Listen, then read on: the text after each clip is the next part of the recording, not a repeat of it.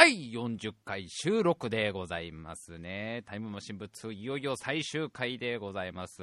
あの、最終回なんですけど、ちょっとあの、千尋がね、ノロウイルスで倒れてしまいまして、ええあの、本人もね、すごい残念がっていたんですけど、ちょっと今日はどうしてもやっぱりね、ノロが体の中にいちゃ、やっぱりラジオやってる場合じゃないということで、ちょっと最終回ですけど、ちょっとね、あの、千尋はお休みでございます。えー、私の一人喋りでございますね。しかし、まあ、もうクリスマスだな。世の中すっかりクリスマス、もうどこの店入ってもジングルベル、ジングルベルの歌が流れてる。今はもうだから日本中の子供はもうプレゼントをもらうためにいい子でいい子になろうと、ね、富士のふもとのお寺とかに修行に入って、毎日のようにこう滝に打たれながら、煩悩を捨てなきゃ、煩悩を捨てなきゃ、煩悩を捨てなきゃ、ウイユーがもらえないっていう。そういう葛藤している頃でしょうね。まあ世の中すっかりクリスマス、クリスマスだなっていうの、僕なんかもうクリスマスなんか何の予定もないわけでございますけどね。あのー、まあちょっと全然話は変わるんですけど、この間ね、映画館に行ってきまして。まあ、しょっちゅう、まあ、映画の話を最近またしょっちゅうしてるからね、何を今更って話だけど、まあ、僕は本当に映画が好きなところがありますから、まあ、映画館、映画館がそもそも好きだから、もう映画館が大好きだから、俺が死んだら、位牌は映画館に巻いてほしい。笠原君お願いする。俺が死んだら映画館に巻いて、ファ、ファッと、ファサッと巻いてほしい。白いやつを。ぐらい、まあ、映画館がまあ僕は好きで、まあ、この間、あの、土曜日かな先週の土曜日にまたちょっと映画館に行ってきたわけですよ。で、まあ、今結構評判のいい映画いろいろやってるじゃない。で、もともと俺がこれを見ようと思ってたのが、007の新作、スカイフォールっていうのが、あれがまたさ、すごい評判もいいし、予告編もかっこいいわけ。あの、イギリスのスパイの人がいろんなことになっちゃうお話ね。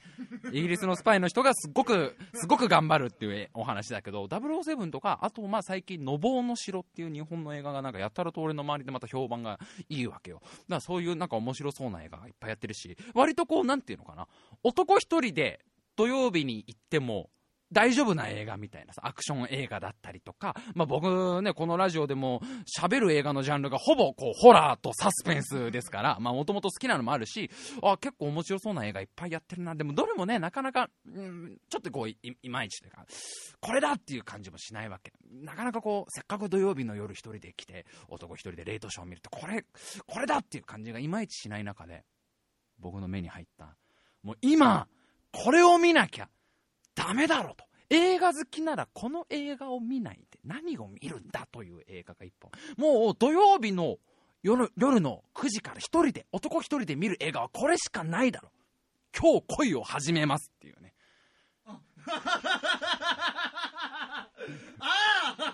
えー、武井絵美主演。松坂桃李主演。ねえー、監督誰だっけな？古澤武史さん。古澤武史監督。ね、え、人気少女漫画家の、えー、南カナン先生の、えー、代表作である、今日恋を始めますの映画化。これを見ないでと。何が映画好きだと思ったわけです。もう、なん、もう、あのー、もう空高く、その僕の住んでる板橋区の上空のもう雲の上からヒッチコックが俺に言ってくるわけよ。それを見ないでお前は何が映画好きだってヒッチコック、スタンリー・キューブリックが俺に、あれが本当の映画だよと、白井君と。君が今見るべきなのはこれだよ。ちょっとこれ見てみようかなと。ここでね、なんか、007見てもいいだろう。ノボの城見てもいいだろう。ね、悪の経典見てもいいだろう。そういう俺が好きそうなホラーであったり、アクションであったり、あの、戦争ものとかもいいけど、せっかく土曜日の夜っていう、このシチュエーションを生かすのは、やっぱり今日、恋を始めます。今日、恋を始めます。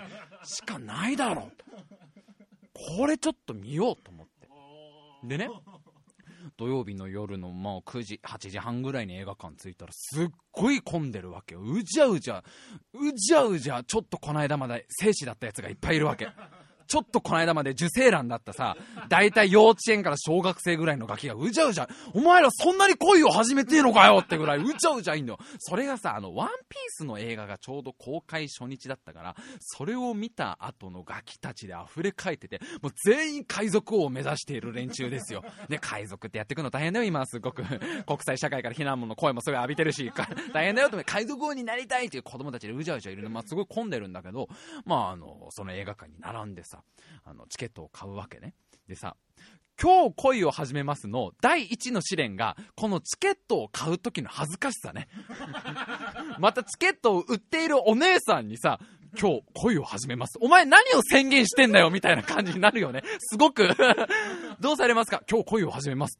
お好きに、みたいな ど。どうぞ、私は遠慮しときますけど、みたいな。すごい被害妄想を感じながら、そのタイトル言うのも恥ずかしいんだけど、今日恋を始めます。1枚くださいって言って、1枚チケットをもらって。で、映画館に入って。で、まあ、レイトショーだ9時、9時15分ぐらいからのスタートかな。映画館入ったら、まあ、やっぱりね、土曜日の夜に、ね、今日恋を始めますを見る映画通の皆さんですよ。そりゃやっぱりね、そりゃやっぱりね、カップルですよ。まあ、もう、なんだろう、太平洋のようにカップルが、海のようにカップルたちがいるわけですよ。僕ちょっとギリギリに入ったから、ギリギリに入ったから入ったらもうその映画館の席にびっちりとカップルが陣取ってるわけですよ。なかなかこれはすごい現場だぞと。もう入った瞬間、ちょっと挨拶をする感じ。あの、今日恋を始めさせていただきます。みたいな。白井と申します。なんか、すごい場違い感が申し訳なくてさ、もう全カップその場にだから200か300ぐらい席がある中のさ、まあ、8、7割、8割ぐらいしか埋まってない。まあ、満席じゃないんだけど、7割ぐらい埋まってる、その7割みんなカップルだから、それにもう、すいません、ちょっとあのね、独り身でございますけど、今日は。皆さんはもう恋を始めてね、あの、だいぶ立たれてね、そろそろ恋が終わり気味の方々もいらっしゃるかもしれませんけど、私は今日恋を始めさせていただきます。で、まあ、多分僕ぐらいなんだろうね、一人だけの席っていうのはね、あの、ちょうどあ、ま、あの、隣が空いてたから、他はだってほら、ペアで座ってるからさ、ほとんどそんな席はないんだけど、僕だけまあ一人ぼっちで座って、で、まあ映画が始まるわけですよ。あのまあね、ここまで聞いて、また白井はそういうちょっとなんていうの、ひねくれた、お前の特有のその、こじらせたやつで、ね、モテないモテない気持ちをこじらせて、みんなが大好きな今日恋を始めますを、ちょっとお前はそうやって斜めから見ようとしてんじゃないの？ちょっとお前はそのひねくれた目線で、ちょっとボロボカスに言おうとしてんじゃないの？って皆さん思ってるでしょ？僕はね、感動しました。本当に素晴らしい映画でした。今日恋を始めます。僕もね、あの、始めます。もう、え、僕も今日就職活動を始めますっていう気持ちに。僕も本と恋を始めようと思うぐらい素晴らしい映画で、まあ、ちょっとこの映画の内容をざっくりね、どんな映画かっていうのをちょっと全く皆さんね、今日恋を始めますって聞いとってね、ピンときてない方もいらっしゃるから、ちょっとあらすじをざっくり喋らせていただきますと、まあ、主役は今大人気女優の武井絵美ちゃんですよ。あの、ちょっと古風な魅力のあるね、もういかにも国民的美少女っていう感じの可愛い武井絵美ちゃんが主役なの。主役の、えー、日々の椿っていう女子高生、高校1年生の女の子が主役なの。で、この日々の椿ちゃんっていう子は、超真面目なのよ。ものすごい真面目ですっごい地味なのよ。どれぐらい地味かっていうと、髪型はお下げで、メガネをこうずっとかけていて、制服のそのスカートはもう膝より下みたいな、ものすごい真面目な女の子がこう入学式が最初のエピソードなんで、その子がまあ高校に進学したってところから始まるわけ。で、今日から私は学校生活頑張るんだみたいなクラスに入っていったら、その武井絵美ちゃん、日々の椿が入った学校っていうのは、ちょっとこう、バカ校というかね、ちょっとこう、やんちゃな子たち、不良っぽい子たちがいっぱい来る学校で、まあ、なんでそんな学校行ったのかなみたいな部分もあるんだけど、一応それはなんか、滑り止めの滑り止めにも落ちた学校みたいなふりは、ずいぶんなんか失礼な言い方だなとか思うんだけど、まあ、武井絵美ちゃんが入学して、入学初日のクラスですごくバカにされんの。何この地味なお下げとか、超暗そうとか気持ち悪いんだけどって、みんなからちょっといじめられるというか、いびられるのね。で、そんな中、一人の男が、必要にこの日々の椿をからかうわけ。その男がもう一人の主役である、椿京太君。えー、松坂桃李さんっていうイケメン俳優が演じてるんだけど、この椿京太君っていうのはもう学校で一番モテいる新入生。入学してから、入学したその当日にもう、なんか、学校中の女の子たちが、キャーキャー言っちゃうようなイケメンが、やたらとその、えー、な、お前超脱線だけど、超地味なんだけど、お前とか言っていじるわけよ。で、まあみんなでこうからかっている中で、椿京太が急に、日々の椿にキスをしちゃうわけ、急に。今日からこいつ、俺の女な、みたいな。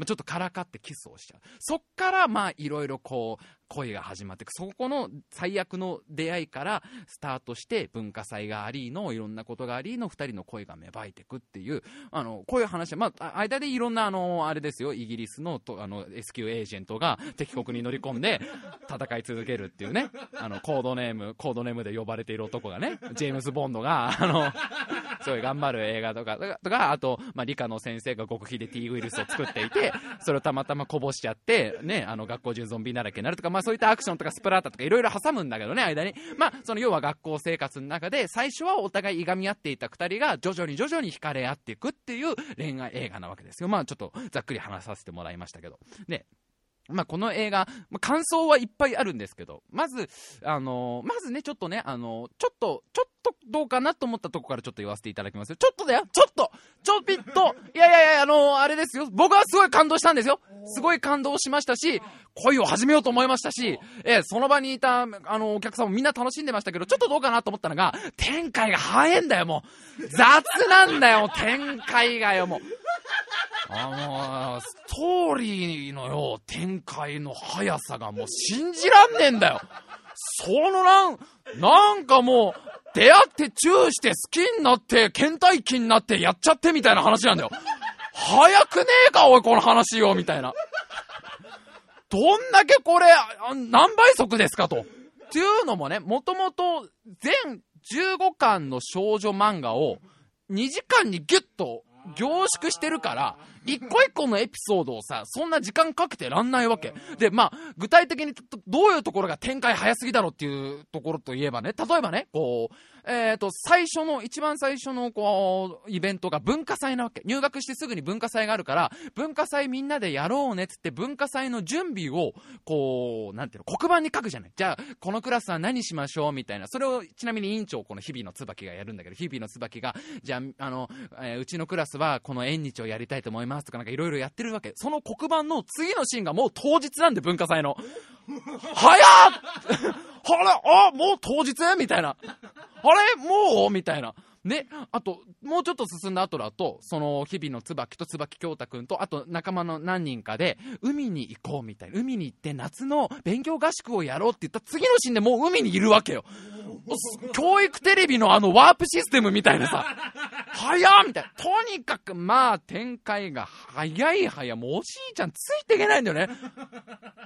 コロッコロコロッコロ進む展開のまあ速さっていうところと、あともう一個は、その、これもちょびっとですよ、ちょびっとなんだけど、まあ結局その主人公の女の子、日々の椿ちゃんがね、最初は嫌っていたそのイケメンを徐々に好きになって、で、あの、なんていうの、徐々に徐々にこう自分の心に目覚めてって、ああ、今日恋を始めます、私みたいなことになるわけ、途中で。で、まあ付き合って、でも付き合うんだけど、あの、自分になかなか自信が持てなくて、徐々に距離を持ってって、俺何の話してんだろうこれ、何これガールズトークみたいな。ちょっと自分にやっぱり、あの、なんていうの、椿は自分に自信が持てなかったのね。やっぱり、あの、目の前に現れたのはさ、別次元のさ、イケメンなわけじゃん。なかなかアイデンティティの確立ができなかったわけ。あんまガールズトークでアイデンティティの確率とか言わないけど、まあ、とにかくその、日々の椿ちゃんの成長物語なわけね。恋を知らなかった乙女が恋を知って、ね、だけど恋の辛さも知って、そこで初めて自分は何なんだろうって、今まで自分はお母さんの言いなりに生きてきたり、なかなか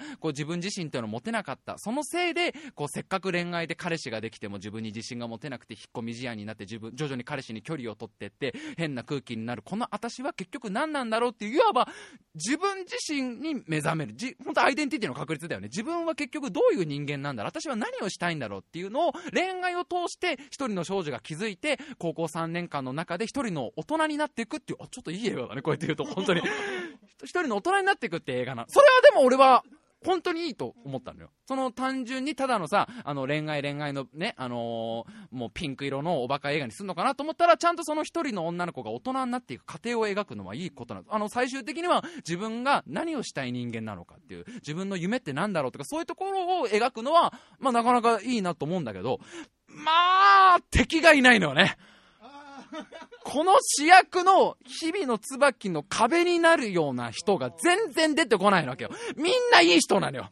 みんな、みんな協力してくれんの。俺がもうどういうところか、ちょっと具体的な話とか、ごめん、ちょっとややネタバレになっちゃうけど、具体的なところを言えば、例えば、その、まあ主人公日々の、えー、椿ちゃんと、あの、椿京太くんね、その二人はどんどんラブラブになってくんだけど、その二人の間をあんまりよく思わない人間ってのはやっぱり出てくんの。で、それのうちの一人が、椿京太のことが好きな、ちょっとヤンキーっぽい女の子みたいな。ね、あんな地味な女と一緒にいないで、私といいことしようよ、みたいなことを言う女の子がいるわけね。で、その子がさ、まあ、言ってしまえばライバルなわけじゃない。ライバルだし、ちょっと不良そうで怖いわけだから、絶対どっかでモンスターとして出てくると思うじゃん。絶対どっかで、こう、あの、体の正中線にビリビリビってひびが割れて、バラバラって中から、本当の第二形態が出てきて、そこから始まるバトルになると思うじゃん。やっぱどっかで立ち札、ね、立ちはだかるね、壁、敵として出てくると思うじゃん。で、それの、あ、ここで戦うんだなってシーンが一個あって、それが、その主人公の椿京太くんのお誕生日の日の話。で、椿京太くんはちょっととある事情があって、自分のお誕生日が好きになれないって僕みたいな人なわけね。まあ僕とは理由だいぶ違うけど、ね。僕はだいぶ、あのね、理由が、あの、自分の年をね、重ねたくないってだけど、ちょっと椿京太は誕生日の時に、誕生日に小さい頃嫌なことがあって、それ以来誕生日が嫌いになっちゃったっていう人なのね。でも、それがすごいかわいそうだから、その椿ちゃんは自分で誕生日パーティーを企画して、ね、サプライズのパーティーを企画して、そこに京太くんを呼ぶわけよ。で、そこでサプライズでパーティーをして、そこで告白をしようっていうシーンがあるわけ。ね、で、それをしかも夜中の学校でそれをやろうっていう企画だから、まあ、主人公の椿ちゃんとその友妹とその友達と3人で企画するわけよ。まあまあいいじゃない。そこにたまたまその不良少女が通りかかっちゃう。まあ絶対これ邪魔すると思うじゃん。あれあの、あいつら何やってんだろこんな夜の学校で、みたいな。あれ何してんのかなつって入ってくシーンがあるわけ。絶対これ邪魔してさ、めちゃくちゃにすると思うじゃん。そしたらこうずっと椿ちゃんがその準備のシーンになって準備の間ずっとこう、あの、頑張って準備してる間に妹とかに、でもお姉ちゃん怖くないの？今日告白したら振られちゃうかもしれないんだったら、うん、でもいいな、私は、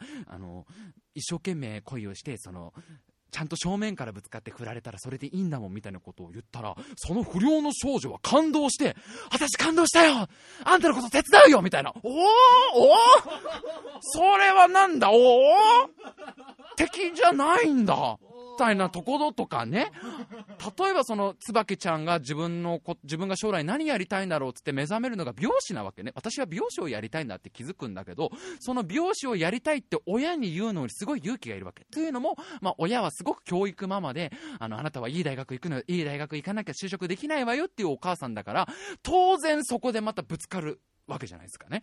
何をその美容師なんて言ってるのと。あなたはいい大学に行かない。高校はちょっとね、受験失敗しちゃったんだから、あなたは大学いいとこ行くのよっていう展開だと思うじゃん。で、椿ちゃんがすごいこう震えながら、お母さん、私ね、話があるんだけど、いいかなみたいな、すごい、まあ、そこの竹見は結構いいわけ。すごい、もう、おどおどしながら、私実は、美容師になりたいの。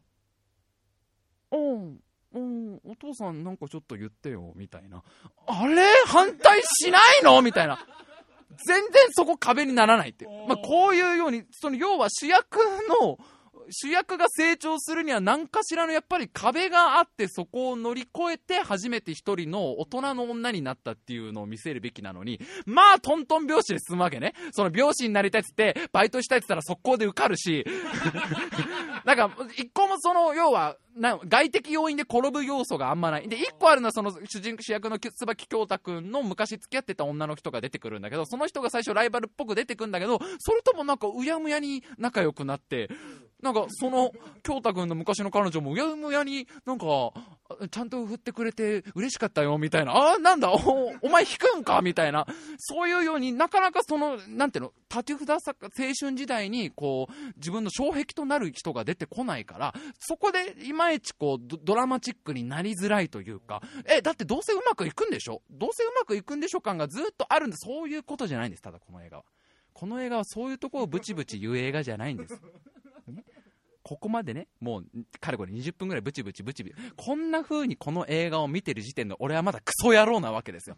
この映画の素晴らしいところは、今私が挙げたね、この展開が早すぎるっていうところと、ね、物語がちょっと都合が良すぎる、この2点を完全に、完全に、あのもう、なく、なくしてくれるぐらい素晴らしい1点があるわけですよ。この映画の素晴らしいところ。リアリズムっていうところですね。リアリティですね。リアリティの部分がこの映画は素晴らしい。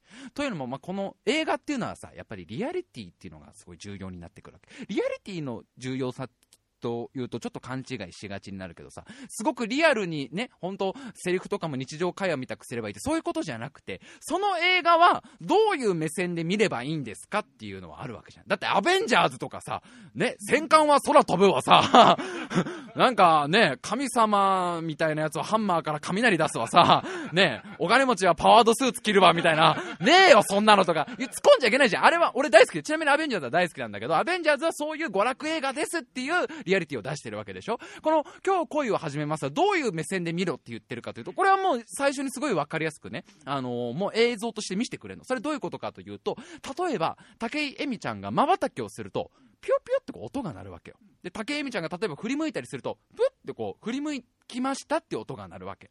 ね。あとは例えば武井絵美ちゃんが、ちょっと心でなんか嫌なこと思ったり、もう意地悪とかされると、もうなんで私だけこんなことをされなきゃいけないのよっていうナレーションが入ったり。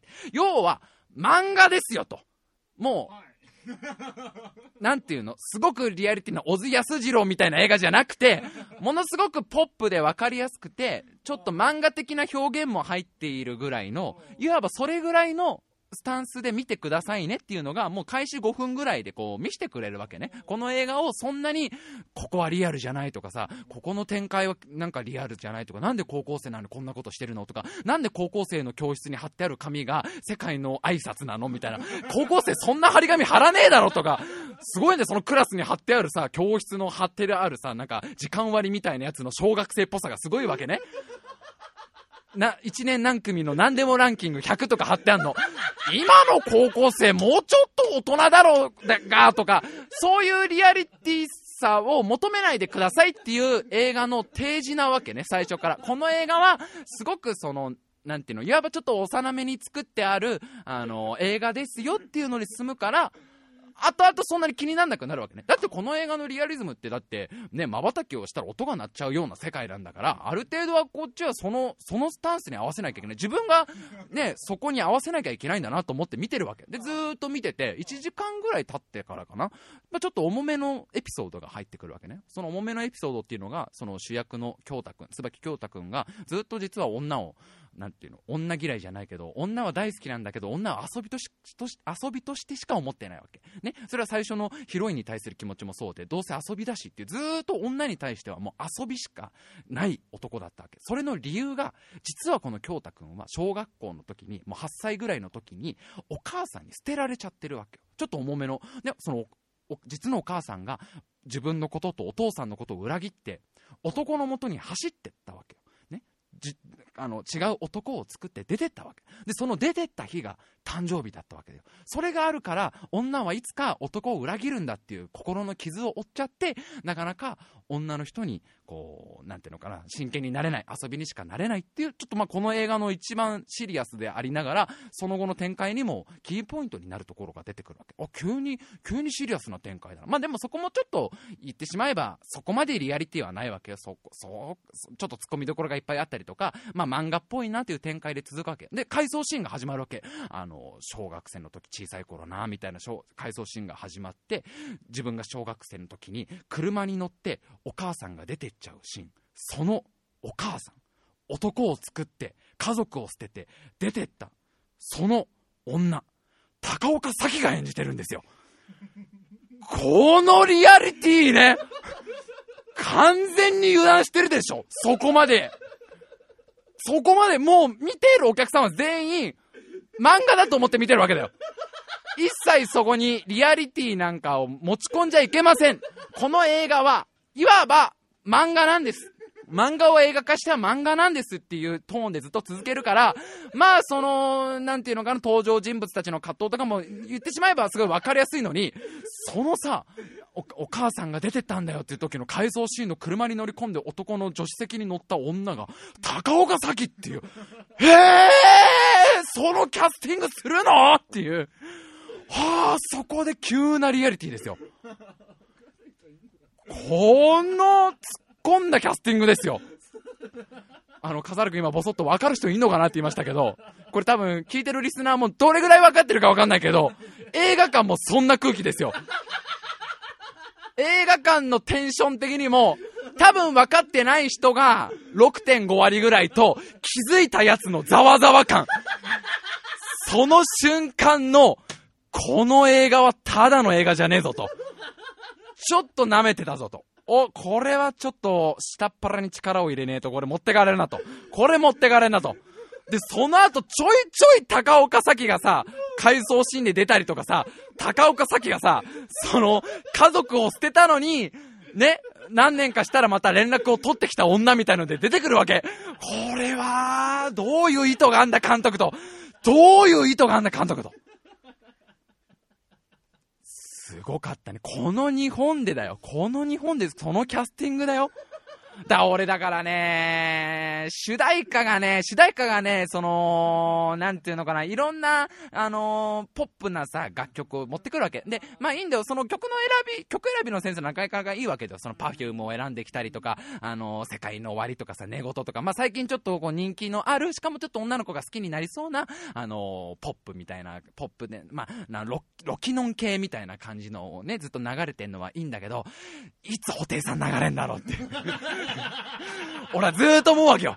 これいつ布袋さんかなと。いつ布袋さんがこれ、いつこれ、いつこれキルビルのテーマ流れっかなこれっていう。もうここまで来たら誰がわかんだろうみたいな話だけどね。いつキルビル流れっかなこれって思うわけですよ。そわそわそいつ、保坂直樹出てくんのかなって。ずーっとだから、残りの1時間ぐらいは、もう、胃をギュッてつままれたような、掴まれたような、ちょっと緊張感を覚えながら、これは気を抜いちゃいけねえぞと。こ、ここで高岡早紀をその役で出してきてんだから、来るぞ、補填来るぞ、みたいな。あ、結局ね、最後まで補填流れなかったんだけどね。多分、あの、ブルーベ、ブルーレイ版とかで、ディレクターズカット版とかでは、多分補填がガンガン流れて、多分、保坂直樹も何かしらで出てくると思うんだけどね。だからあれは僕は思ったんだけど、武井絵美ちゃん、今はもうね、もう大、大流行の武井絵美ちゃんですよ。もうね、もう、向かうところ敵なしの人気女優なわけですよ。で、今回の役もそうなわけですよ。誰も敵がいない。もう、自分が進みたいと思った道をどこでも進んでいけるような人に、そういう甘い世界じゃないぞと。この世界は、そういうことじゃねえんだぞ。武井恵美よと。多分監督からのメッセージだろうね。高岡さんを見ろと。この真に迫った演技をと。このキャスティングをされる、される立場と、それを引き受ける彼女の女優魂。武井恵美。これが女優の生き様だぞと。僕はもうね、その監督の愛に感動しましたね。やっぱり映画は愛が一番ですね。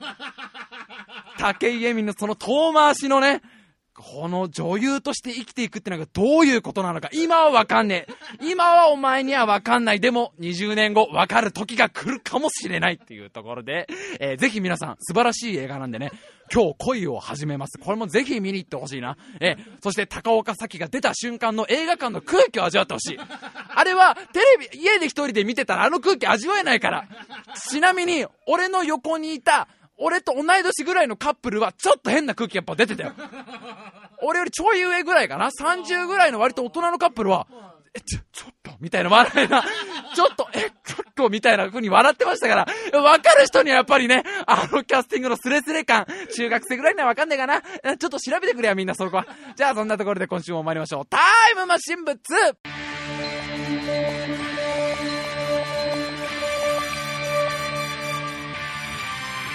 レムマスレムマスレムマス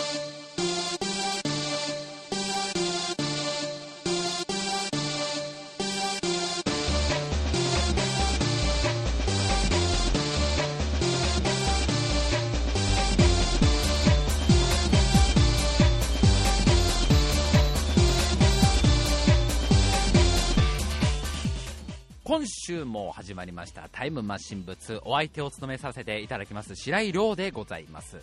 あやっぱりね映画ってないいもんだね、うん、やっぱりこういい映画っていうのはまあなんていうのかな。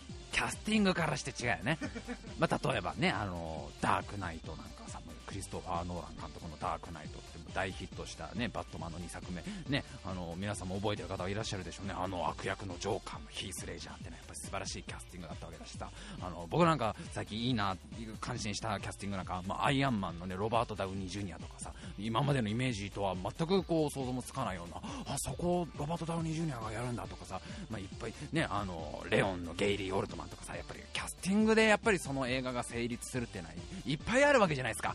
映画史にその名を刻みますよ。今日恋を始めますわ。確実にこれは。日本映画史に確実にね僕はね刻みますよ。だってもう完全に俺のテンションとしてはなもうその1時間ぐらい経った時点でもういいよ、もうこの映画分かったよ、もうなんとなくもう分かってもどうせあれでしょ、もうなんか付き合ってなんか付き合わなくてなんか好きになって好きにならないとかやるんでしょ、もうもう疲れ眠りねね。みたいな 出てきた瞬間、出てきた瞬間が、あの、フリーザの最終形態を見た時のピッコロみたいな、お力量の差を感じるみたいな、はあ、なんかすごいことが今目の前で起きてる、これ。誰も突っ込んでないけど、すごいことが目の前で起きてるよ。ぜひ皆さんね、今日恋を始めます。あの、タイトルが重いよね、だからね。あの、そう考えてみると、そう考え、そこを抑えて、あの映画を見るとさ、いろいろなんかずっしりくるものがあるんだよね。なんというかね。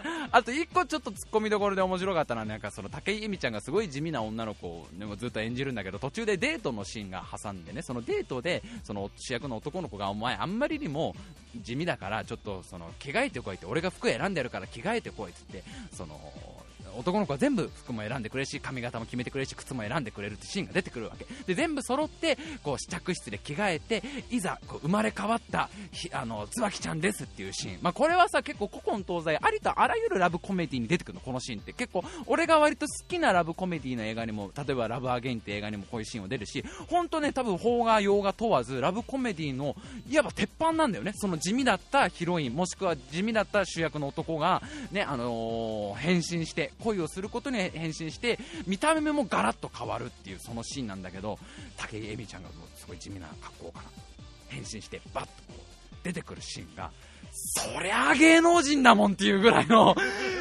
そちょっとスタイリスト気合入りすぎじゃない？みたいな。ギャップがひどすぎてそギャップがあるのはいいんだけどギャップがあるのはいいんだけどその武井絵美ちゃんが生まれ変わってすごい綺麗なドレスを着てね髪もすごい綺麗になって出てきた瞬間全員がそりゃそうだろう。そりゃだって武井絵美だもんっていうツッコミを入れたくなるような。それは結構ね多分劇場一体化してたと思う。それはだってそうでしょ。武井絵美ならそこがなんかね森さん中のね黒沢さんとかがそうなったらおおってなるけど武井絵美だったらそれは綺麗にしたら綺麗になるべやみたいなとかそんそういうとこじゃない。この映画をねあんま言っちゃいけない。この映画はもうある一点によって素晴らしかったんですからね。あの、まあ、全然映画の話とはちょっとまた違うんですけどこの間あのまあ、僕ちょっとねもうバンドを解散したという話はしましたけどそれでもいまだにそのメンバーとは仲良くてで特にそのドラムをやっていた板橋匠君とピアノをやっていた岡野京子とは仲がいいわけね。で週に1回ぐらい結構3人で遊んだりとかねスタジオ入ったりとかいまだにしてるわけよ。だから毎週2人あの3人で遊んでて。でこの間、まあ、僕このすごい仲の板橋匠君がちょっとこう落ち込んでるというかちょっとこの間職場でこんなことがあってさみたいな。こんなことがあってちょっと聞いてよ、りょうちゃん。な。どうしたどうした。何でも私に話しなさい。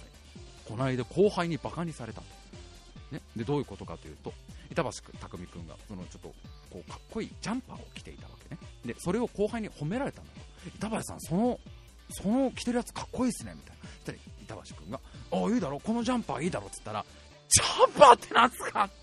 じゃ板橋さんジャンパーって言ってんすか？それアウターっすよ。ジャンパーってなんすか？ジャンパーってみたいな。ジャンパーっていう発言をすごいバカにされたっていう。信じられないと。今の子はジャンパーって言わないんだねっていう話になって、俺もそれ聞いてびっくりして、今ジャンパーって言わないんだってね。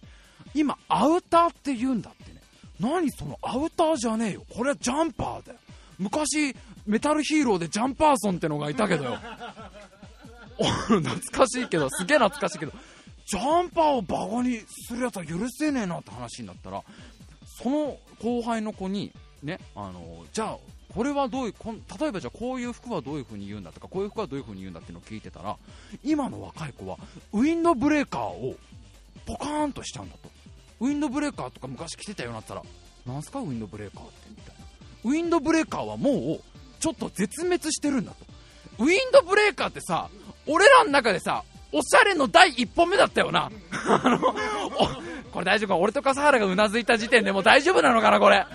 俺らが13歳ぐらいの時にさウィンドブレイカーってさもうちょっとかっこいい人が着るもんだったじゃん。で自分がウィンドブレーカー着るってちょっと勇気がいることだったよね。それまで小学生の時ずっとジャンパーを着ていてあのジャンパーの薄い綿がない版のジャンパーであるウィンドブレーカーをわざわざ着た時のちょっとおしゃれに目覚めた感は今の子はちょっとなんすかウィンドブレーカーって？なんすかその術っぽいやつ？そななんかの技っぽい。その風属性の風属性の魔法なんすかそれみたいな。通じないんだってね。でさ俺前々から疑問だったのがさ今ズボンって言わないんだよね。ズボンって言わなくてパンツって言うんでしょ今。俺パンツって言えなくない？言える？俺の大好きなユニクロでもさパンツありますかって言う勇気いまだに出ないんだよね。言う前にさ頭の中で迷うじゃん。あれ？パンパンツ？ん？ん？パンツ？パンツ？ん？ランジェリー？あれ？ランラララメラメの装飾の入ったレースの横のあのもう皮膚の部分がチブの部分がほぼ糸になっているランジェリー？あれ？あれ？みたいな。あれ？どっちだっけ？アクセント。パンツでパンツでいいんだよな。パンツってパンツって男の人が言っていいんだっけ？とか思っちゃうわけ。あれ？パンツって女の人の女の人が履くズボンのことをパンツって言うんじゃないの？みたいな。すごい不安になるわけいつも。だから俺が今ここでパンツくださいって言ったら通報されんじゃないの？とか。ズボンって今言わないんだよね。それ今これ男の人たちはさズボンのことをなんて言ってんの？って聞いたのね。ちなみにこれをあのうちのそのあの元メンバーだと岡野京子にパンツって言えないんだったら今の人はズボンのことをなんて言うのっつったらえボトムスじゃない？ボトムス？え何そのアーマードトルーパー的な響きの？えそのキリコが乗ってる？ねスコープドッグスコープドッグえあのボトムズでしょ？ボトムズ。80年代のロボットアニメのミリタリー色が強かった。えーみたいな。えあのオレンジ色のパイロットスーツ着てさあのボトムズボトムズ？ボトムズみんな買いに行ってんの？スコープドッグを買ってんの？みたいな。ボトムス？ボトムス？みたいな。そしたらさっき梨尾さんにさそのジャンパーのことをさジャンパーって今言わないね言わないんだって言ってたらさいや今はブルゾンって言うんだよ。ブルゾン？もう俺の中だと甘いお菓子のイメージしか出てこないわけよ。ブルゾン？ブルゾン？ブルゾンってあの薄いクレープをいっぱいこう何層にもしたやつでああるよね。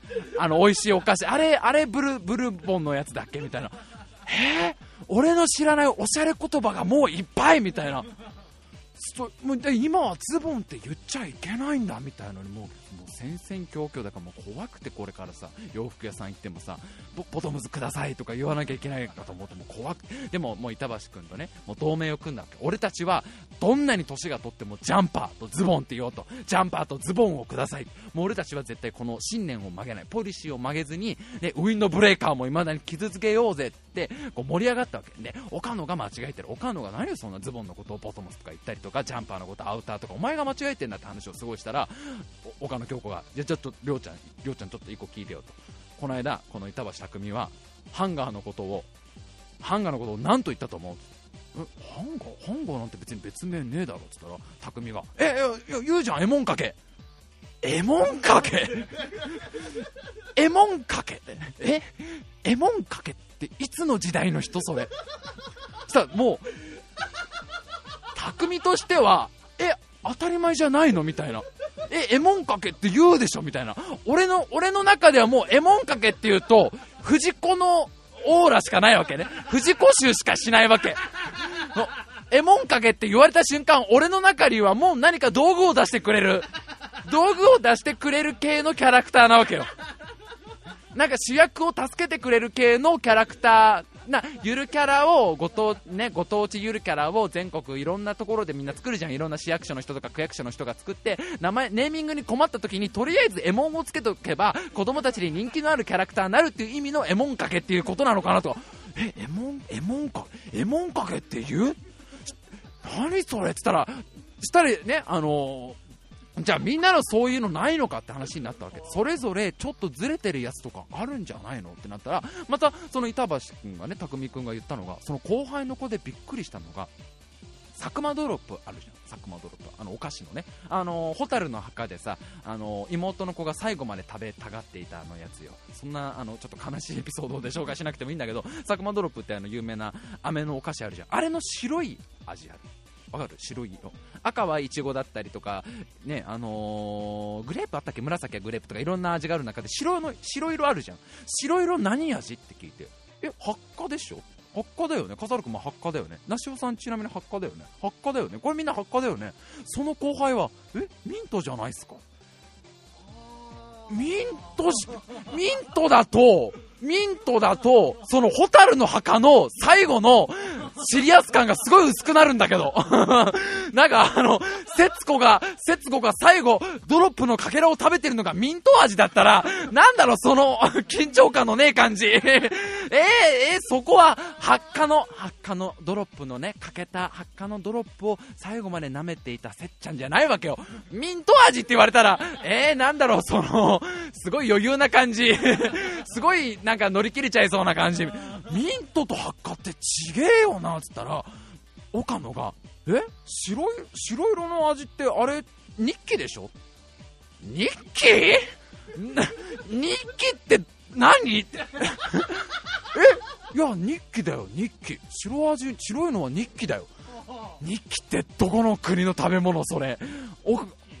岡野はちなみに埼玉の飯能っていうね埼玉の中でも遠い遠いもう完全に桃源郷って言われてるようなところに住んでるからね。何その日記って言った？らでも日記確かに調べたら墓の別名は日記なんだってね。俺生まれて初めて聞いて日記って。結構こういうの多分あんだろうね。俺もだからなんか多分ねほじくればそういうの出てくるんだろうけどその後輩のさ墓がミントっていうのは結構これからでもそうなっていくんだよ、ジャンパーのことをアウターって呼び出して、ね、ズボンのことをボトムスって言ったら、発汗のことはミントになっていくんだねっていう、おじいちゃんなったな、俺もっていうところで、えー、では今週も最後まで聞いてください。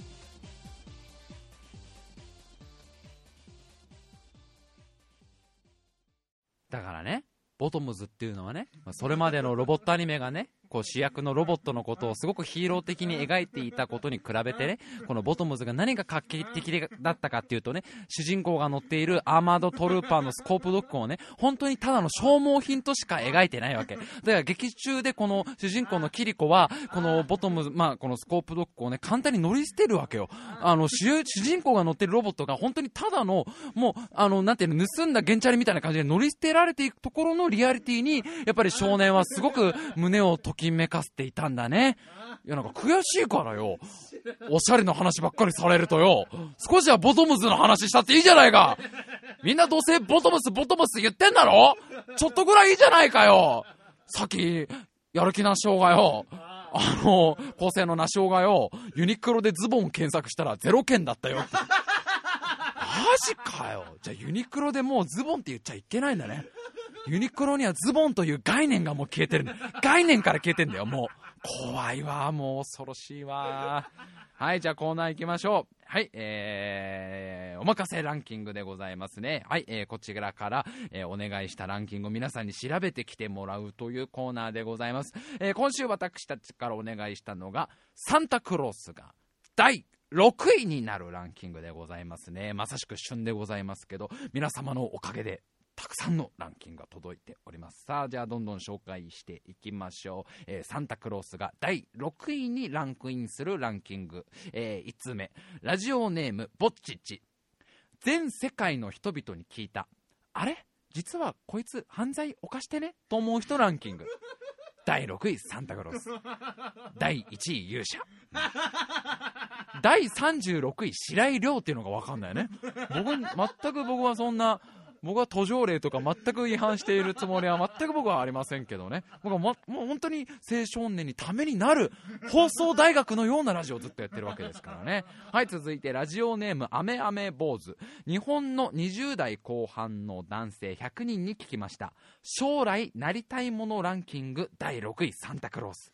理由、こんなよくわからない仕事に日々精神と時間をすり減らし俺は何をやってるんだろう。本当はもっと人に夢を与える仕事がしたかったんだ。そうだ。サンタクロースになろう。そんなに病んでんの今の20代後半。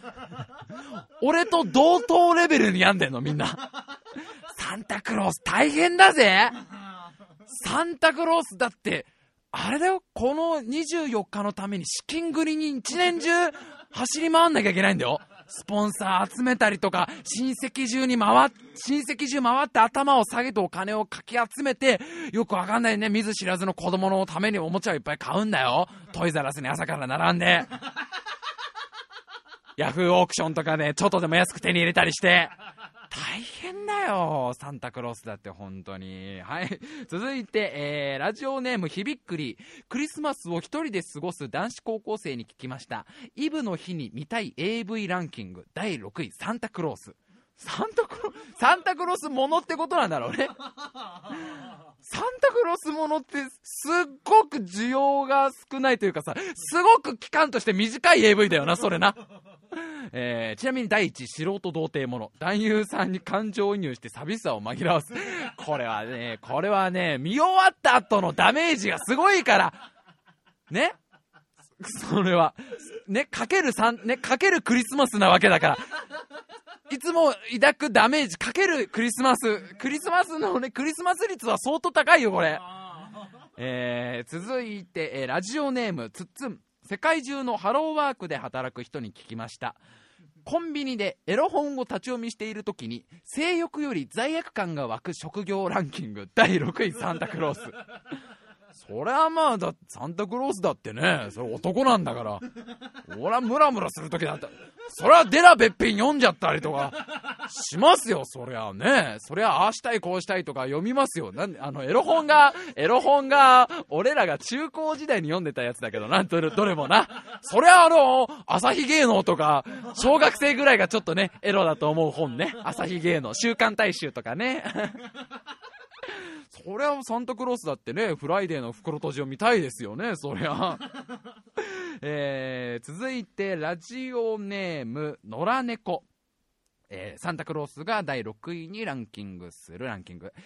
正体を知って驚いたランキング第6位サンタクロース。ちなみに、第2位は、ファイナルファンタジー4で宿敵ゴルベーザーが実は主人公セシルの兄だった時です。これは確かに、これは確かに小学校1年生の白井亮はびっくりしたな。7歳の俺はびっくりしたな。ちなみに8歳の俺はファイナルファンタジー5で、あの、ガラフが、あの、異世界の住人になった時ね。うん。ちなみに17歳の俺がびっくりしたのは、ファイナルファンタジー10で主人公が召喚獣の夢だったってした時ね。この野良猫とは仲良くなりそうだね。えー、続いて、どれ行こうかな。えっ、ー、と、じゃあ、続いては、ラジオネームダンコン。えー、日本のお昼の顔、黒柳徹子さんに1000回お聞きしました。濁点をつけると、攻撃力が上がるものランキングベスト5。第6位、サンタクロース。ザンダグローズだから。で、俺何気に好きなのが、第2位のトマト。確かにトマト点をつけると、すっげえ、即死系の呪文に聞こえるよね。なんだろうね。なんか、ザキ的な魔法だよね。ドマド。ザンダグローズはドマドを唱えた。すごい致命傷を考えるよね。ちなみに第1位は、えー、明日は明日の風が吹く、大丈夫、どうにかなるさ的な意味合いを持つ沖縄の方言。さあ、みんな大きな声で叫んでみよう。ナングルナイザー ナングルナイザーは、すごい武器感があるよね、武器感が。なんだろう、ナングルナイザーは、ナングルナイザーは第28話で博士が秘密裏に作っていた新武器だよね。ナングルナイザーは多分空中で合体する武器だよね。ナングルナイザーだよね、多分ね。槍状の武器だよね。何か槍の先端が何かビームになっている武器だろうね、ナングルナイザーは。えーラジオネーム、イリアステル、サンタクロースが第6位にランクインするランキング。上野動物園の動物たちに聞きました。もしここをリストラされた時に再就職したい就職先。第6位サンタクロース、まあ、これはまああの要はねトナカイの代わりということなんでしょうね。これ何気に僕はすごいいいのがね、えー、第4位劇団四季。まあねあのライオンキングでしょ？第3位日光猿軍団。第2位ムツゴロウ王国。第1位旭山動物園っていう。結局結局やっぱりそこなんだ動物たちも。動物たちもやっぱり一番好きなのは旭山動物園なんだ。何気にやっぱり日本で一番人気ありますしね。なんだ他だって第5位が野生に帰るだよ。そりゃそうですそれは。それはもう慣れきっちゃってるからやっぱりね。えー、じゃあ続いてラジオネームポコちゃん幼稚園児に聞きました。赤と聞いて思い浮かぶ人ランキング。第6位サンタクロース。これもうね素晴らしいですよこのランキング。第3位ももクロの赤い人。第4位ムック。第1位ゴーバスターの赤い人。なのにね第5位宇宙刑事シャリバン。同じ同じとこに入らねえだろ。ゴーバスターとシャリバンはよ。ゴーバスターとシャリバンはよ。親と子ぐらいの年の差があんだろ。やべ、俺これ、これ、今週一かな、俺の中で。ゴーバスターとシャリバンはだってよ、そのゴーバスターを選んだタケルくんのお父さんが、赤といえば、シャリバンですね、みたいな、ね話じゃん。まあ、最近ね、あの、シャリバンじゃなくて、なんだっけ、ギャバンだ。ギャバンがね、映画化して、そこにシャリバン出てたけどね、シャリバンシャリバンって、いっぱい聞いたんだいっぱい幼稚園児に聞いて、ムッカーゴーバスターの赤い人、シャリバンシャリバンって、うんとね、シャリバンシャリバンって。ランク取る人もシャリバンシャリバンって。またこれ分かる人にしか分かんねえネタだけどな。えー、続いて、ラジオネーム白い星屑。えー、僕は猫型だよって言っている青いロボットに聞きました。えー、そんなにのび太くんが言うならなと言って、のび太くんに取り寄せたものランキング第6位、サンタクロースって。何どちょい、いまいちこの話が見えてこないんだけど、のび太くんは何一回サンタクロース挟みたかったの間に。もうちょっと直線的にラジコンが欲しいとかさ、ゲームが欲しいじゃなくてサンタクロースが欲しいって。そんなに言うならしょうがないな。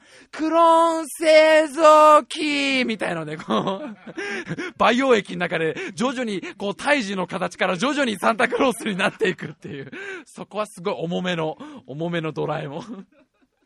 えー、続いてラジオネーム白亀。全国のちょっと複雑な高校生に聞きました。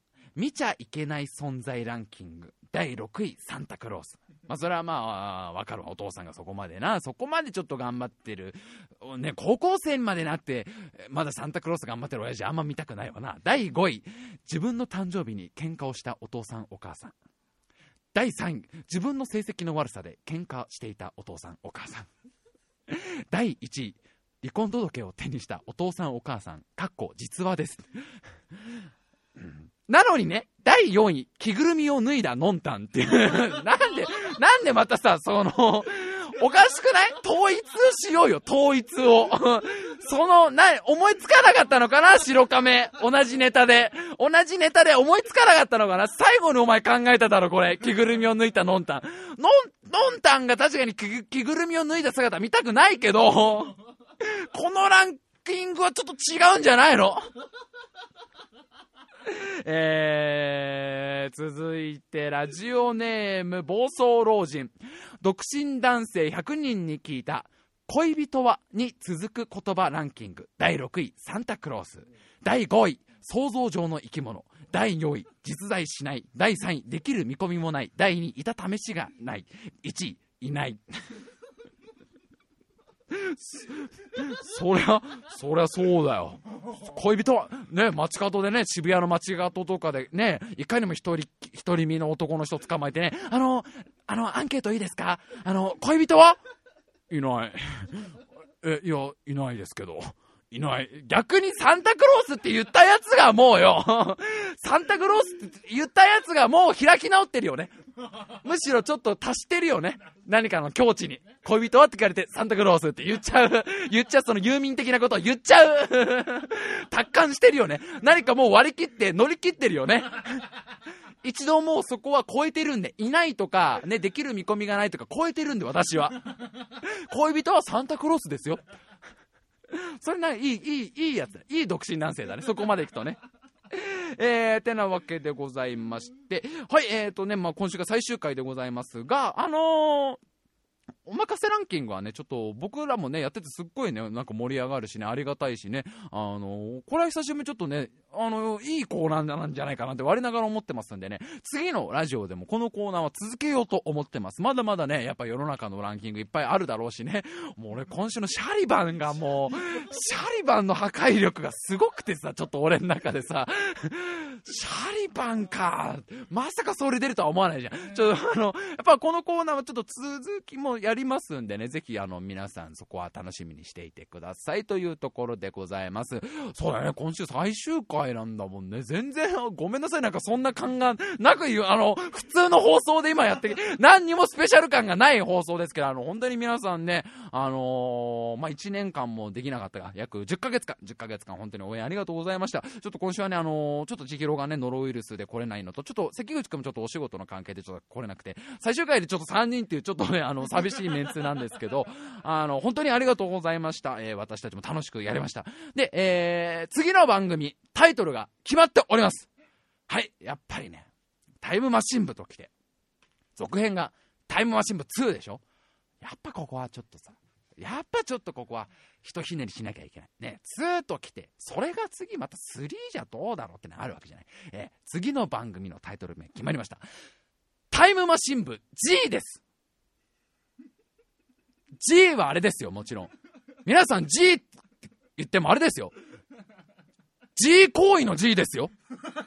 当然ですけど、自分を慰めると書いて G ですよ。タイムマシン部 G いいですよ。ええ。もう次はマスターベーション的なラジオをどんどんやっていこうじゃないかなと。ええ、やっぱ思っております。ただね、ちょっとね、あの、そのまんま G って書くと iTunes ストアに絶対乗れないので、表記上はアルファベットの G にしますけど、ね、すっげえダセえだろ。タイムマシン部 G すっげえダセえだろ。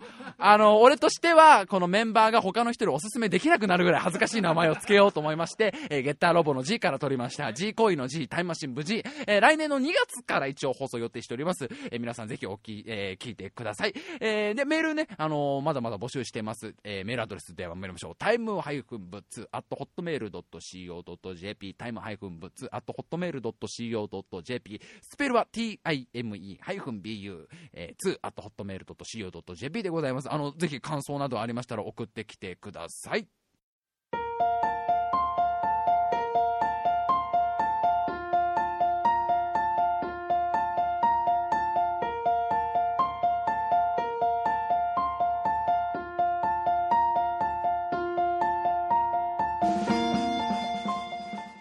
あのー、ペニオクってすっごい卑猥な響きがあるよね。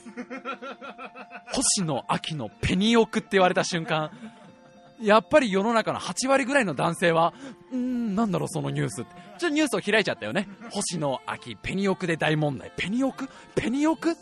ね、中学生ぐらいは未だにちょっといても立ってもいられない感はあると思うけどね。えー、あのー、落語どうすんだって話ですよね。えー、たくさんメールいただいております。タイマーシン2の罰ゲームであった私が創作落語をやるという件。あのね、作ってるんですよ。作何回か作ったんですけど、あまりにも難しくて、生地ちょっと、なんていうの、かじったらあまりにも難しいんですが、やります。えこれはあの、次のラジオで必ずやりますんで、あの、皆さん本当にごめんなさい。ね、それを楽しみに待っていただいている方もいらっしゃいますので、あの、逃げませんよ。ちゃん、ちゃんと作ります。もうほんと、ただ落語難しいんだよ。本当に。えー、ぜひぜひタイマー新聞 G の方も楽しみにしていてください。あと、AD 笠原くんが来年の1月にお芝居が出ますんで、そちらもね、タイマー新聞2のホームページで発表しております。あのー、まああのー、随時タイマー新聞2のホームページの方で、あの今、今の状況をね、ちょっとこう書いたりとか、もしか、まあ、やれるかわかんないけど、ちょっとまあ音源とかもね、なんかその、この1ヶ月間の間、なんかちょっと出せたらいいなと思ってますけど、基本的にサイトは変わります。あの、今使っているホームページではなくて、全く新しいサイトになりますし、番組の登録なども大変お手数で申し訳ないんですが、し直さなければならなくなりますので、もしあの、タイマー新聞 G もお前らの G 行為を聞いてやろうという方いらっしゃいましたら、ぜひぜひタイマー新聞 G もお楽しみにしていてください。えー、本当に皆さん、えー、10ヶ月間の間ありがとうございました。本当に楽しくやれました。えっ、ー、と、千尋もね、本当に頑張って一生懸命最後までやってくれて、ちょっと最後はね、ちょっとなかなか予定も合わなかったんだけど、あの、本人もね、あの、楽しみながらやってくれたみたいだし、やっぱりこう、チームでやれたっていうのは僕にも大きいちょっと経験になりましたんで、ぜひぜひ次も楽しみにしてください。というところで、えー、最後まで聞いてくださいまして、ありがとうございました。